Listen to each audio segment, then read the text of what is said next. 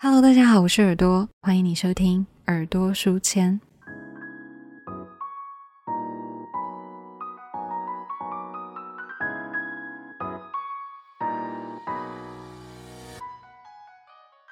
不知道大家有没有这样子的一个经验，是嗯，人生当中的一些片段，原本觉得很日常的片段，突然就被自己记了下来。你会很深刻的记得那一天做了些什么，还有画面当中的细节是什么。那对我来说，《哈利波特》就是这样子的一个例子。我记得我第一次遇到这一本书是在我国小三年级的暑假，那时候我在一栋大楼上所谓的暑期辅导班，每一天差不多是在下午四点半左右的时候放学。但是四点半这个时间其实离我的妈妈下班时间还有一段距离，所以呢，她都会请我在一楼的金石堂书局等她来接我。有时候她会用一种很歉疚的语气跟我说：“有没有等很久？”但其实等待的这段时间我是非常开心的，因为就跟很多小朋友会期待到电动游乐店去玩最新的游戏，大人会期待到电影院去看最新的电影。对我来说，逛书局能够让我免费的看到最新的书。这对小时候的我来讲是一件很享受的事情，所以我的暑假通常就是在这样子的循环当中度过：上课、逛书局、回家做作业。那某一天下午四点半，我走进金石堂，我发现他们把门口的那一排书给换掉了。他们换上的这一本新书叫做《哈利波特：神秘的魔法石》，就摆在一进门最显眼的那个位置。我当时觉得这一本书很突兀，因为它的封面不是台湾常看到的那一种封面，不是那一种白底黑字、白底红字，再搭配一个大人双手抱胸的这种封面。它的底图是水彩的手绘风格，然后标题是烫金色的材质，很明显的跟别的书不一样。那其实我当下是想要拿起来看的，但是我当年不知道为什么心里有个坎，就我觉得小学三年级只能看童书。那如果想要越级打怪，最多就是走到青少年的文学区。对我来说，一进门的这个大人区畅销书的区块是不属于我的，所以我在那一天我没有把书拿起来看。直到某一天上课，我跟我的一个朋友聊到说，我们暑假都在做些什么，然后他跟我说他都爱看《哈利波特》。那我觉得很多时候是这样子，就是我们会因为欣赏一个人，或者是向往他的某些特质。进一步的做跟这个人很类似的决定，包括说听跟他一样的音乐，喜欢跟他一样的偶像，或者是看跟这个人一样的书。那对我来说，我朋友就是这样子的一个存在。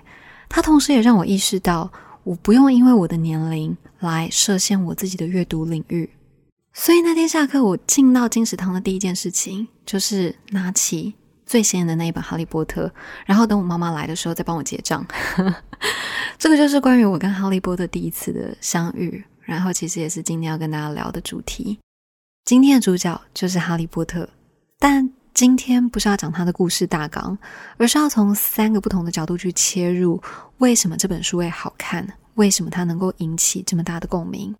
这三个角度分别是出版社、作者还有读者。我会先介绍最一开始的那个出版社，叫做 Bloomsbury 的这个小故事。接着我会再跟大家聊一聊作者 J.K. 罗琳在《哈利波特》这本书当中埋下了哪些彩蛋。罗琳他在大学的时候念的是语言跟古典学，那古典学就是那一些研究古代希腊、古代罗马的文学、历史、艺术的一门学科。所以在这样子很深厚的语言还有文化背景的熏陶下。J.K. 罗琳在处理《哈利波特》里面的人名、咒语、学院的命名都是非常精雕细琢、非常讲究的。那我觉得很可惜的地方是，这些细节只有透过把英文念一遍、真的念一遍，才能够发现 J.K. 罗琳特别准备的这些剧情暗示。所以今天第二个部分就是要跟大家聊一聊，罗琳她透过有点类似文字游戏的方式，埋下了哪些伏笔跟彩蛋给读者。那罗琳最近有发生一些争议，我大概知道是关于什么，但是呢，我想可能就跟今天讨论的《哈利波特》没有太大的关系，所以呢，今天我们讨论的罗琳就是以二零零七年出版《死神的圣物》以前的那个 J.K. 罗琳就好。那今天的最后一个部分呢，我会从我自己，也就是一个读者的角度出发，去跟大家聊一聊这一本我心目当中最经典的小说，它是如何阐述爱情的。然后我会试着回答一个万年的谜题，那就是妙丽为什么爱上的是荣恩而不是哈利。好，那我们就来进入今天的主题吧。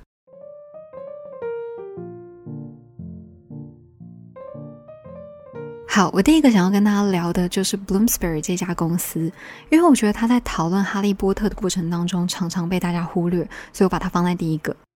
是这样子的，J.K. 罗琳在一九九五年的时候就已经完成哈利波特的草稿，那那时候他就到处投稿，一共投到了十二家很大的出版社，但是当时所有的公司都拒绝了他。有人跟他说你的文笔很差，有人跟他说你写的太长太复杂，小朋友不会想要看。他就这样子前前后后被拒绝了十二次。结果当他来到 Bloomsbury 这家公司的时候，这家公司过没几天就开了一张支票给他，买下了《哈利波特》的版权。他们当初为什么会愿意承担风险帮罗琳出版这一本书呢？其实跟这家公司的历史背景有关系。Bloomsbury 虽然是一家老牌的出版社，但是其实他们是在一九九四年，也就是罗琳开始投稿的前一年，才开始做童书的出版的。那那时候他们就想，好，我们是一家这么新的公司，那想必那一些童书已经做出口碑，或者是有很多作品的作家，一定不会来找我们。所以，如果我们要让这家公司活下去，我们就要做别人不敢做的事情。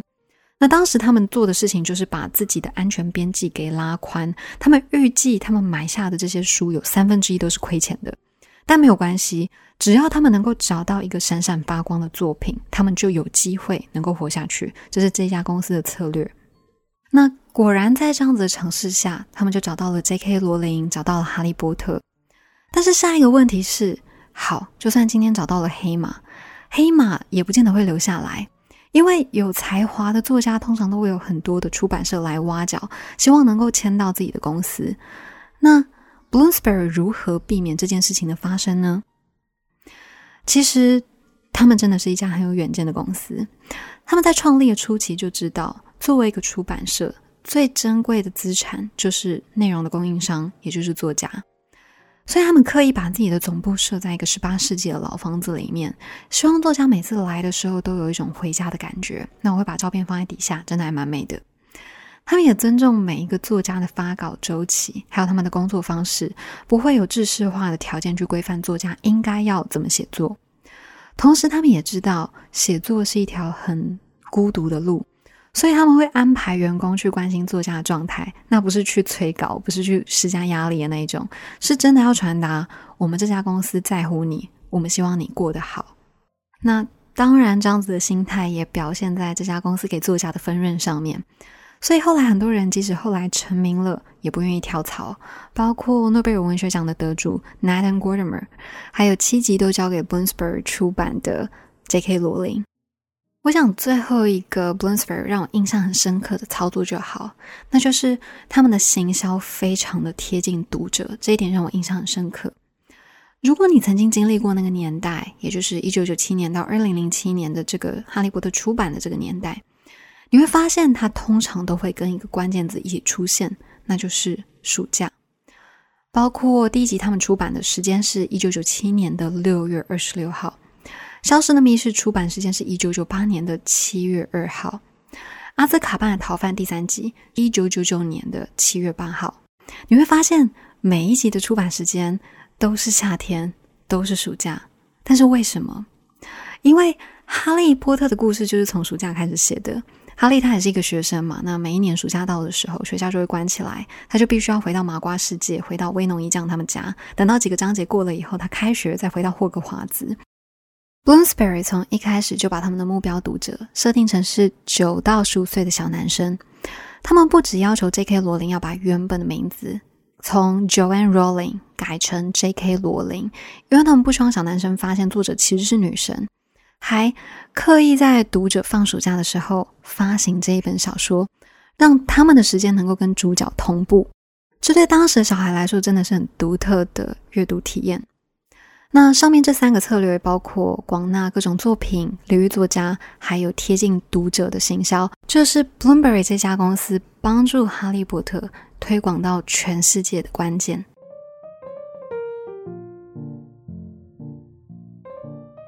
好，我们接着就要来说，J.K. 罗琳在《哈利波特》里面的各种名称里，他埋了哪些的伏笔，藏了哪些剧情的暗示。刚刚前面有讲到说，J.K. 罗琳他是有很深厚的文学语言底子的，尤其是英文文学跟法文，这是他的专长。这些都可以从《哈利波特》的角色或者是物品的命名当中感受得到。那我接下来会念大量的英文，因为我觉得语言学了就是要拿来用的。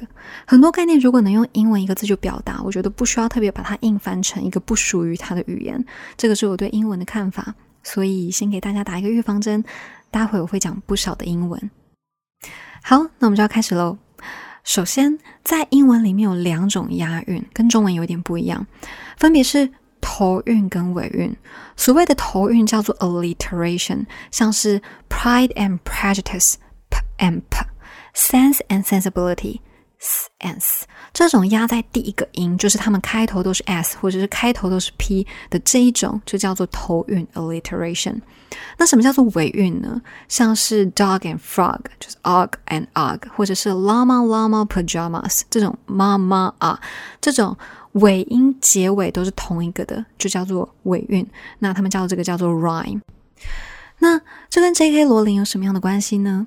他其实在书里面的命名上有大量用到这样子的原则，例如史莱哲林的蛇 Snake of Slytherin，这个就是 alliteration 压头韵。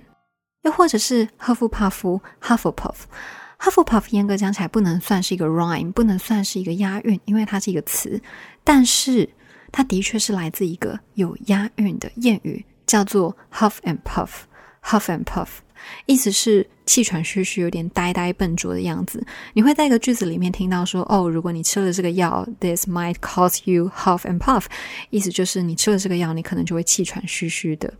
那我们这时候再回过头去想一下，赫夫帕夫是什么样的形象？赫夫帕夫的形象就是老实、单纯，然后手脚不协调，像是小仙女东施就是这样子的一个角色，总是冒冒失失的，会把什么东西打翻啊，或者是把什么东西弄破。罗琳透过把 Huff and Puff 这个谚语合并在一起，组装成 Hufflepuff 这个词。其实就是在暗示读者，在这个学院里面的人就是这样子气喘吁吁、手脚不协调、有点笨拙的特质。那这是我长大以后看到英文觉得诶很有意思的地方。我们接着来讲故事主角的命名好了。在这本书里面，两个正反派的主角，一个叫做 Henry，另外一个叫做 Tom。伏地魔的本名叫做 Tom Riddle。那大家要不要猜猜看，为什么？这两个分别是正反派的主角，一个要叫 Henry，另外一个叫 Tom。其实，在英文里面有一句谚语叫做 “Every Tom, Dick and Harry”，它直接翻的意思就是随便什么人，然后它反面的意思就是 Nobody，就是你可以是 Nobody，Everyone can be Tom, Dick and Harry 的意思。所以。J.K. 罗琳透过这样子的命名，一方面是要告诉大家，这些所谓的英雄或者是坏蛋，其实都跟我们一样是普通的人。至于你要成为什么样的人，其实就在自己的善恶一念之间。好，那在今天节目的尾声，我们要来回答最关键的这个问题，那就是为什么妙丽会爱上荣恩？一般来说，哈利波特迷可以分成两派，一派就是哈利派。另外一派就是荣恩派，荣恩派会认为说，哎，其实荣恩条件很好，哎，他是一个机长，而且他还是魁地奇的队长，他常常会是大家各种感情之间的缓和剂，同时小说又把他形容的非常英俊潇洒，毕竟他有卫斯理一家人优良的基因嘛，所以他其实是一个条件很好的男生，妙丽当然会喜欢他。但是哈利派就会认为说，哈利是一个我们一直带入的一个角色，而且还是英雄般的人物，最后没有得到女一的青睐，其实还蛮难让人接受的。这个是哈利派的看法。那我对于这样子的感情，其实一直都没有特别的看法。但是在我重看《哈利波特》很多次以后，再加上我觉得真的也是自己有一些生命经验以后，看到一些桥段，我才突然明白为什么妙丽爱上的是荣恩，而不是哈利。如果要直接讲结论的话，那就是因为荣恩是唯一一个把妙丽在乎的事情放在心上的人。我们把时间稍微快转回去，《哈利波特》第四集，那时候妙丽成立了一个组织，叫做家庭小精灵权益促进协会。他之所以会举办这个单位，是因为他发现，不管是在霍格华兹，还是是在魔法世界的其他地方，家庭小精灵都没有得到他们应有的待遇，包括说工时过长、工资过低，而且还被训练的高度自我审查。如果做了对不起主人的事情，他们就要自我伤害。妙丽那时候看到了，就觉得非常的不可思议，在魔法的世界，怎么会有这么不平等的事情？所以他就成立了刚刚讲到的这个家庭小精灵权益促进协会，希望能够帮这一群人争取到他们的自由。但是当时妙丽这个举动其实并没有得到任何巫师的支持，包括哈利跟荣恩，尤其是荣恩。荣恩他是一个出自纯巫师家庭的小孩。虽然说他们一家都是好人，都非常的正直善良，但是巫师本位的那一种根深蒂固的觉得家庭小精灵就是喜欢工作啊，他们就是不喜欢自由的这种想法，其实对他来说是非常理所当然的。所以一直到第四集结束，虽然哈利跟荣恩时不时的还是会去协助妙丽做一些组织相关的事情，但是他们对家庭小精灵其实并没有太大的改观。时间来到第七集的霍格华兹大战。当时食死人已经从外面冲进来了，每个人都在为了自己心爱的人在战斗，在保护自己最心爱的人。结果在这时候，荣恩做的第一件事情是进到霍格华兹里面的厨房，把那些小精灵们全部都解放出来，让他们去逃生。荣恩是发自内心的把妙丽在乎的事情放在心上啊！这时候妙丽怎么能不爱荣恩？荣恩这一种。我因为爱你，所以我愿意为了你改变我从小根深蒂固的一些观念。我愿意为了你去理解、接受你的理念，甚至进一步的为你去实现你的理想。这是这个就是爱情啊！这个就是一个很伟大的爱情。我那时候看到这一段的时候，我觉得非常的感动。然后我也一夕之间突然理解了，这个就是《哈利波特》当中，我觉得 J.K. 罗琳想要传达给我们的爱情的价值观。那这个就是今天关于《哈利波特》的分享。《哈利波特》是我最喜欢的小说，没有之一。我希望能够跟你们分享我对这一本书的热爱，所以就准备了今天这一集。其实我还有很多可以说，但是因为呃可能时间的关系，再加上有一些不知道归类到哪一个区块，所以就没有都放进来。嗯，Anyway，希望你们会喜欢今天这个单集。那我是耳朵，谢谢你们的收听，我们下次再见。